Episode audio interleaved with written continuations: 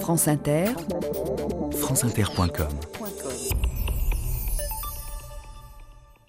Bonjour, aujourd'hui une célèbre unité de la police créée par Clémenceau il y a 100 ans, les Brigades du Tigre.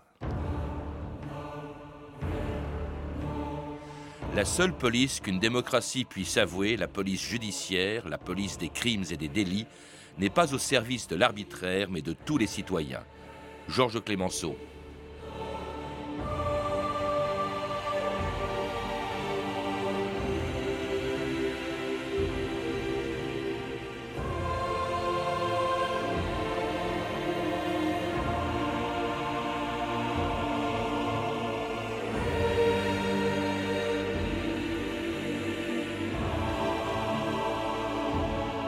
2000 ans d'histoire.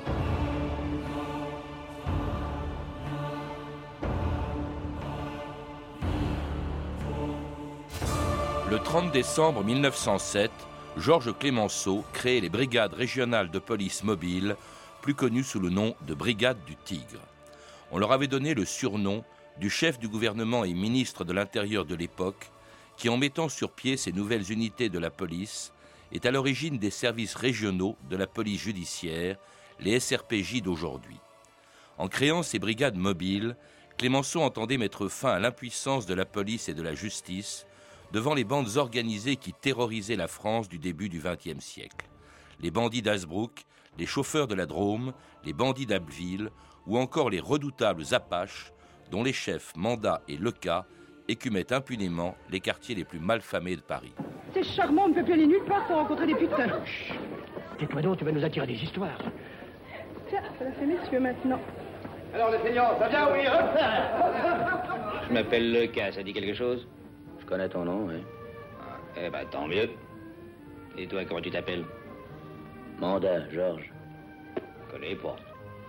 On pourrait peut-être commencer alors. Si tu veux, je peux te prendre dans la bande. La place est libre. Merci, mais je peux sortir sans ma bonne.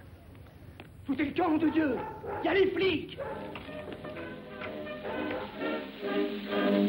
un bistrot du quartier de la ville 12, les barbillons trinquaient à la santé.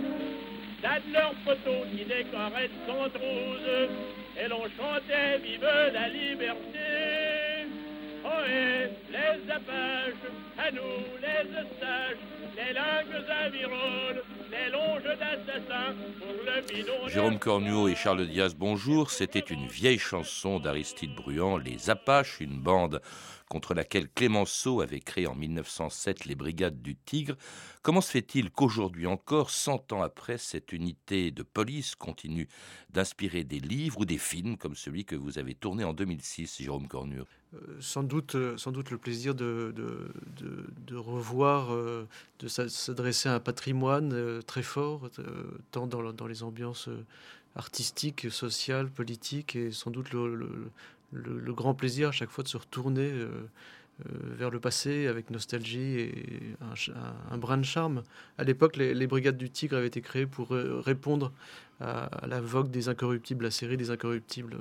qui, Vous parlez de la série, là, oui. Je parle de la série. Et donc, aujourd'hui, bah, c'est pas, on a réadapté ça et essayé de, de garder le même plaisir ludique, mmh. de revoir tous ces personnages assez assez folklorique et épicé, et de revisiter ça d'un point de vue un peu plus contemporain. Alors c'est un film de fiction, mais à partir d'une réalité euh, que vous décrivez, vous, euh, Charles Diaz, euh, dans un livre déjà un peu ancien, en 95, L'épopée des Brigades du Tigre, et dans un numéro spécial aussi d'Historia, où vous rappelez le climat qui régnait à l'époque et qui a justifié la création des, des Brigades du Tigre. C'était effectivement des bandes organisées qui semaient la terreur, alors euh, qui faisaient la une des journaux à sensation, euh, qui en faisaient leur miel aussi. Hein.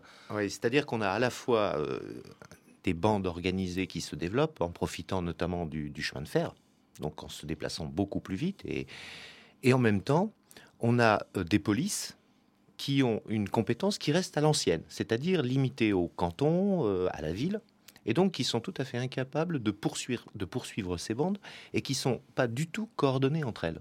Autrement dit, d'une part, des malfaiteurs de plus en plus organisés, de plus en plus armés, euh, de plus en plus mobiles, et d'autre part, des polices mal préparées, mal organisée et pas du tout coordonnée. Alors, c'est la situation que découvre Georges Clémenceau. Mobiliser aussi ces polices, vous le rappelez, par d'autres tâches que la recherche des criminels, euh, des tâches administratives, euh, qui, euh, c'est le cas de la gendarmerie aussi, parallèlement à la police. Oui, c'est ça. D'abord, on ne peut pas dire la police. La police nationale n'existe pas à l'époque. On a les polices. On a d'une part à Paris une préfecture de police qui est très puissante, avec beaucoup de fonctionnaires. On a à Lyon une police d'État également, mais partout ailleurs, ce sont de petites polices municipales avec peu de moyens, peu de personnel et, pas et des personnels pas du tout formés. Et puis des brigades de gendarmerie en nombre très très très euh, faible et avec beaucoup de tâches qui les écartent de la police judiciaire. Et tout le problème est là. C'est-à-dire qu'on a une augmentation des faits criminels, on a une augmentation du nombre de malfaiteurs à découvrir, et on en trouve de moins en moins. Donc Clémenceau dit, il faut que nous fassions un effort. Et cet effort, il est notamment financier. Quand, il fait son discours fondateur, celui de Draguignan, en octobre 1906, la première chose qu'il dit, hein, il dit en France, nous avons 18 millions de francs pour la police, 15 millions pour Paris et Lyon, 3 millions le reste, tout le reste de la C'est pour ça d'ailleurs que les bandes, les, bandes qui, sont, qui sévissent le plus, qui sont les plus dangereuses, sont en province. Hein. c'est justement les, les bandits d'Asbrook, c'est les chauffeurs de la Drôme, euh, sur lesquels on n'arrive pas à mettre la main. Parce que, dès que dès que la police s'en approche, municipale du coin, hop, ils fichent le camp et ils sont dans une autre juridiction. Exactement. Et comme vous le disiez, en plus, ils, commettent des crimes qui sont extrêmement atroces, violents, et qui font la une, euh, soit des journaux, soit des suppléments illustrés, vous savez, avec ces fameuses euh, images d'épinal du crime qui, qui, qui, porte un coup quand même au moral des gens et qui, qui oblige à une réaction. De la création donc par Clémenceau, vous le disiez, en 1907, de 12 brigades mobiles, dont la première était basée à Paris. Je suis le commissaire principal Fèvre, votre supérieur. Vous avez été choisi pour intégrer la première brigade mobile. Messieurs, c'est la chance de votre vie. Dorénavant, vous serez des mobilards. Vous n'aurez plus qu'une maison, qu'un devoir, qu'un objectif, assurer la sûreté de l'État. Notre brigade est la mieux équipée, la mieux armée. C'est pas mal. Merci, commissaire. Son esprit, ses inspecteurs, ses commissaires sont les meilleurs de France. Vous croyez au flair. Vous vous fiez à vos indices, à leurs tuyaux. Messieurs, le flair, c'est pour les chiens. Les tuyaux pour les plombiers. Aux armes, ce sont la logique, l'anthropométrie, la dactyloscopie, la mécanique automobile, le pistolet automatique, la savate, et par-dessus tout, un sens moral irréprochable. Je les plains, ceux d'en face, les truands, les souteneurs, les anarchistes et les racailles de tout poil, parce que vous allez les secouer, vous allez les alpaguer, vous allez les remettre à leur juste place au gnous. Vive la brigade, vive la République, vive la France. Et c'était un extrait de votre film, Jérôme Cornio, Les Brigades du Tigre. Pourquoi les Brigades du Tigre? Pourquoi ce nom? C'est Brigade Mobile en principe. Oui, mais c'était comme Clémenceau les avait créés, et, euh, c'était le surnom qu'on lui avait attribué pour la Première Guerre mondiale. D'ailleurs, c'était pas à ce moment-là, je crois que c'était un peu plus tard qu'on l'appelait le Tigre, il me semble. Non, bah, après on l'appelle le Père la Victoire, donc euh, une fois la, guerre gagnée. Euh, mais déjà à cette époque-là, le Tigre, c'était un surnom qui lui allait comme un gant. D'abord, bon, vous savez, crinière un peu grise, grisonnante, moustache, grosse moustache bien épaisse. Et puis, il faut être très clair, Clémenceau n'est pas un ange. C'est quelqu'un qui est un euh, très, forte, très fort caractère et ses propos euh, sont mordants. Euh, et puis ses coups de griffe dans la presse et à la tribune de, la Chambre des députés puis du Sénat valent leur pesant de cacahuètes. Et alors à l'époque où elles sont créées, ces brigades, eh bien, à ce moment-là, il est à la fois président du Conseil, chef du gouvernement et ministre de l'Intérieur, d'où cette création de cette police que l'on attribue entièrement à Clémenceau en oubliant deux personnages dont, dont, vous parlez euh, beaucoup dans, dans, dans, Historia, euh, Charles Diaz, c'est euh, Célestin Aignon et Jules Sébille, que vous nous rappeliez quand même parce qu'eux aussi sont à l'origine de ces brigades. Voilà, la, chance pour Clémenceau lorsqu'il décide de créer cette nouvelle police républicaine, c'est qu'il a sous la main un commissaire principal qui est, un, qui est, qui est jeune pour l'époque, hein, il, a, il a 45 ans, qui est nordiste, il est de Gomny dans le nord, et qui a fait toute sa carrière en police. Et cet homme, Célestin Aignon, connaît toutes les polices par cœur, tout leur fonctionnement, et il a plein d'idées. Et c'est un organisateur né. Et c'est lui qui va proposer à, à Clémenceau l'organisation à la fois du service central et des brigades régionales, et qui va également se battre pour obtenir des parlementaires les crédits nécessaires. Parce que les parlementaires à l'époque ont très peur de voir avec la création de cette euh, police une nouvelle police politique à l'échelon national s'implanter.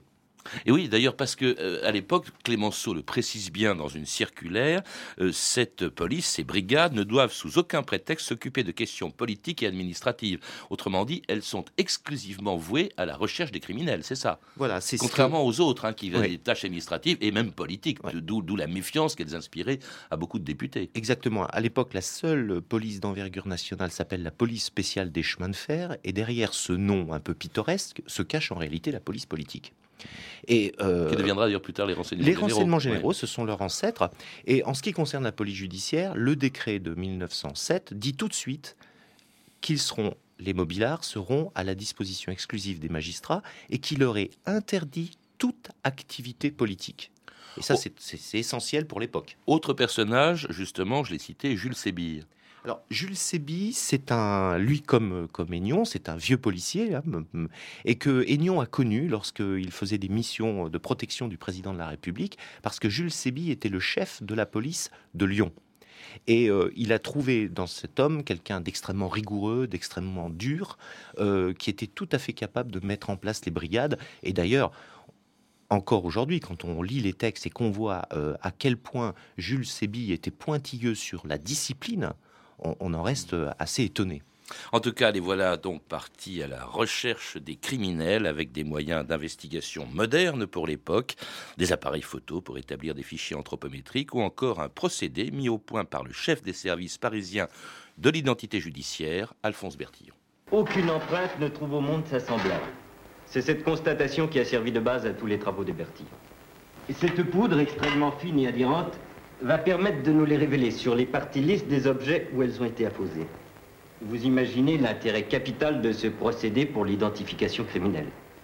Il suffira d'établir un catalogue des empreintes, un fichier central des criminels connus, et de comparer avec ce fichier les empreintes relevées lors d'un vol ou d'un crime. Regarde l'objectif, Barry. Bon, tourne-toi maintenant. Donne-moi ta main. Inutile de t'obstiner, Barry. Regarde, ça c'est tes empreintes digitales. Et ça, c'est celles qui ont été relevées à la banque. Et comme par hasard, elles sont identiques. Alors, qu'est-ce que tu dis de ça? Monsieur Clémenceau, vos flics maintenant sont devenus des cerveaux incognito. Ils ont laissé leur vélo, leurs chevaux. Pendant ce temps-là,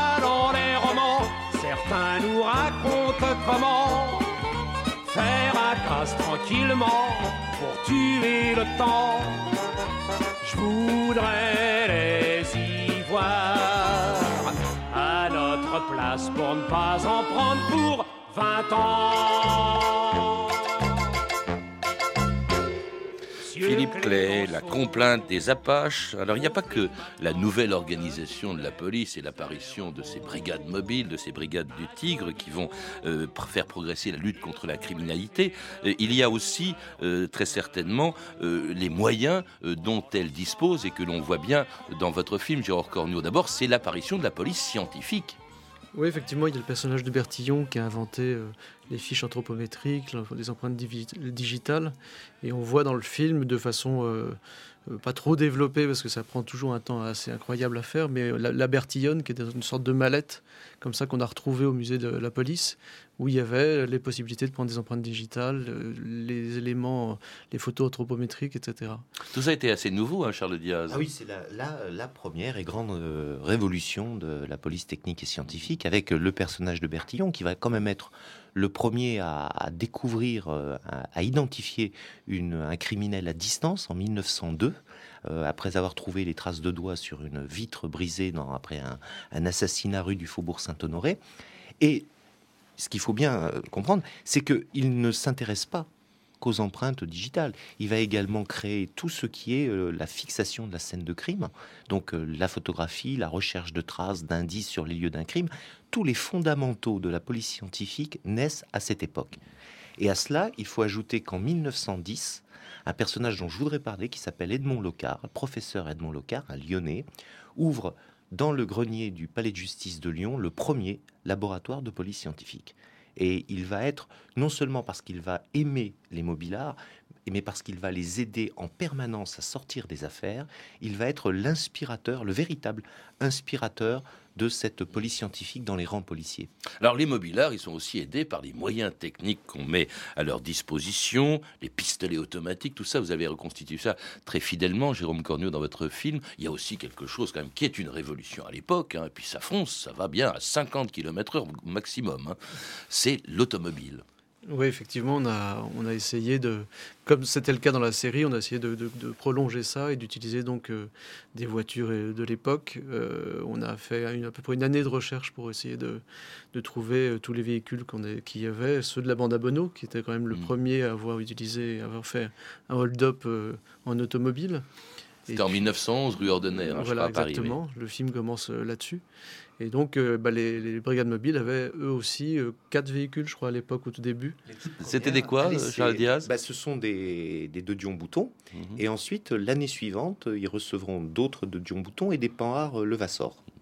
Et ce qu'il faut savoir, c'est qu'elle tombait très fréquemment en panne et qu'on a tout de suite décidé de, de recruter des inspecteurs chauffeurs de police mobile qui était chargé de, d'entretenir ces, véhicules. Ce qui est extraordinaire aussi, c'est, c'est bien rendu dans votre, dans votre film, Jérôme Corneau, c'est la vie trépidante de ces gens-là. Parce que vraiment, là, euh, les 35 heures, ils connaissaient pas hein, les, les mobilards. Non, effectivement, je, montre ça à travers Valentin, où à un moment, on, va chez lui, on s'aperçoit qu'il est dans une chambre de bonne, qu'il n'y a rien, et qu'effectivement, c'est une sorte de, de sacerdoce euh, où il travaillait euh, quelque chose comme 20 heures par jour pour un salaire assez Mm. assez faible. Puis des exploits sportifs aussi, parce qu'il pratiquait la savate.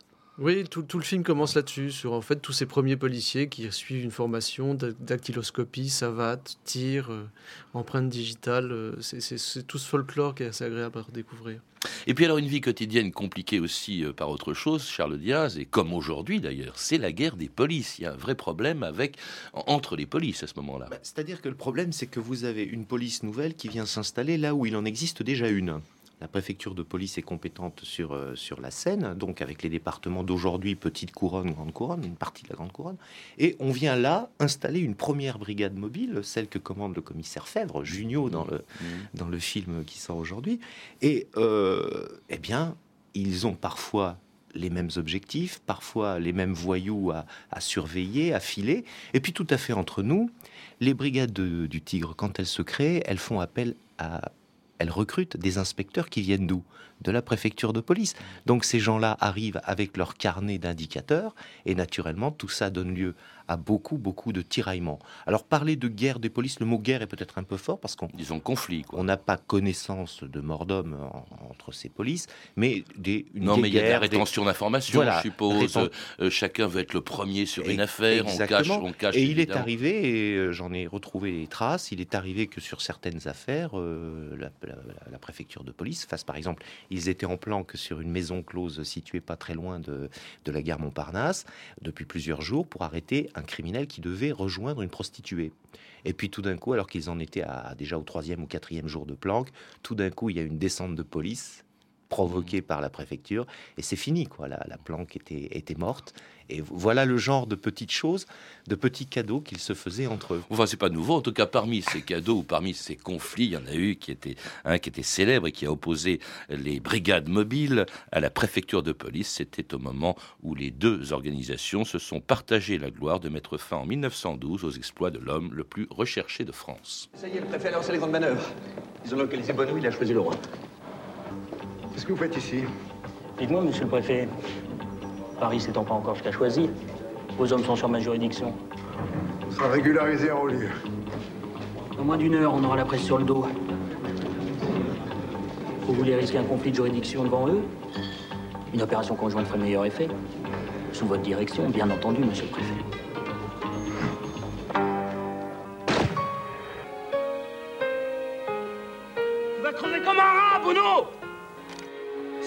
C'est ta dernière chance ah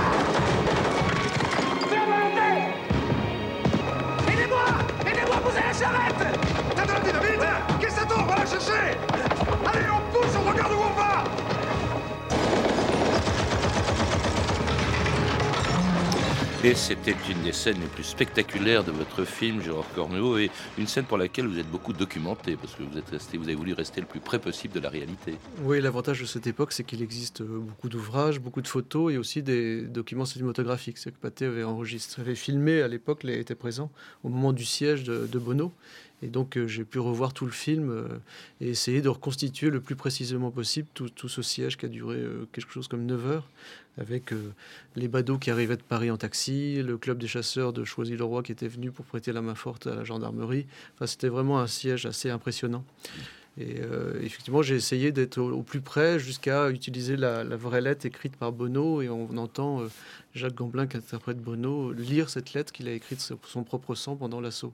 C'est un grand moment dans l'histoire des brigades mobiles, peut-être euh, celui qui vraiment les a consacrées. Encore qu'elles ont joué un rôle un peu secondaire, on l'a entendu, Charles Diaz, en réalité. Elles ont joué un rôle, non pas secondaire, mais disons euh, accessoire par rapport à celui de la préfecture de police. C'est la sûreté parisienne qui est chargée de l'enquête, euh, qui va d'ailleurs payer cher, puisque le, le sous-chef de la sûreté va mourir à, à, voilà, juin, en essayant d'arrêter Bono. mais les brigades du Tigre vont beaucoup aidé, notamment dans l'identification de Raymond Lassiance, qui est un lieutenant de, Bono, euh, mais également dans la recherche d'autres membres de la bande qui essaient de disparaître en province. Et donc il y a tout là, c'est des aspects importants, un apport important pour l'époque. Et puis bon, il y a beaucoup d'autres affaires qui aujourd'hui que le public d'aujourd'hui a oublié, mais qui vont être euh, importantes. Il y, a, un bilan tout à fait impressionnant. Vous le rappelez dans, dans, Historia, en 1909, vous dites 2700 arrestations, dont 65 meurtriers, pour des brigades qui sont encore peu nombreuses, 12 je crois. On a, on a 170 personnes pour 12 brigades, donc vous voyez une moyenne de 13 personnes. Donc certes, beaucoup sont en dessous de 10. Mmh. Parfois pour couvrir 6 départements. Donc vous voyez, euh, donc l'obligation de se déplacer euh, en train, euh, en voiture, comme on peut. Et puis alors des affaires célèbres plus tard, après la guerre, l'arrestation de Landru en 1919, c'est un inspecteur, je crois, de la. Oui, c'est Jules Belin qui est présent au siège de. De, Bono. non pas de Bono, mais de Garnier et Vallée. D'accord. Et puis alors il y aura plus tard l'affaire Stavisky, le tueur Weinmann, après la guerre Pierrot le fou qui est arrêté par par. Alors ce qui devient justement les SRPJ, c'est pendant la guerre qu'on a changé le nom des brigades mobiles en service régionaux de police judiciaire en 41. Voilà, et, c'est une mauvaise période parce qu'en même temps qu'on a fait ce changement, on les a placés sous l'autorité d'un intendant de police, euh, et donc c'est la seule fois, la seule courte période où la police judiciaire était sous l'autorité des préfets, donc d'une autorité administrative, et non pas euh, de l'autorité judiciaire. Voilà. Et juste après guerre, on en est revenu à la situation. Comment sont-elles comportées pendant la guerre, la deuxième guerre? Il y a de tout. Il y a de tout. On a des comportements, euh, bah, j'ai envie de dire comme la France c'est-à-dire avec certains qui ont été très zélés euh, pour le, en faveur de l'occupant, d'autres qui se sont battus, qui ont été des résistants, qui ont aidé notamment Michel Hack, qui deviendra patron de la PJ après-guerre et qui lui a été euh, euh, déporté à Mauthausen en, justement en faisant de la résistance. Et puis on a toute une masse au milieu qui, qui ne savait pas qui, qui savaient pas, qui faisaient leur travail, et voilà quoi. Donc là, on peut dire, malheureusement, c'est notre, c'est une de nos pages noires, mais euh, on a aussi beaucoup, beaucoup de cas où les collègues ont payé de leur personne pour sauver, pour libérer, pour protéger.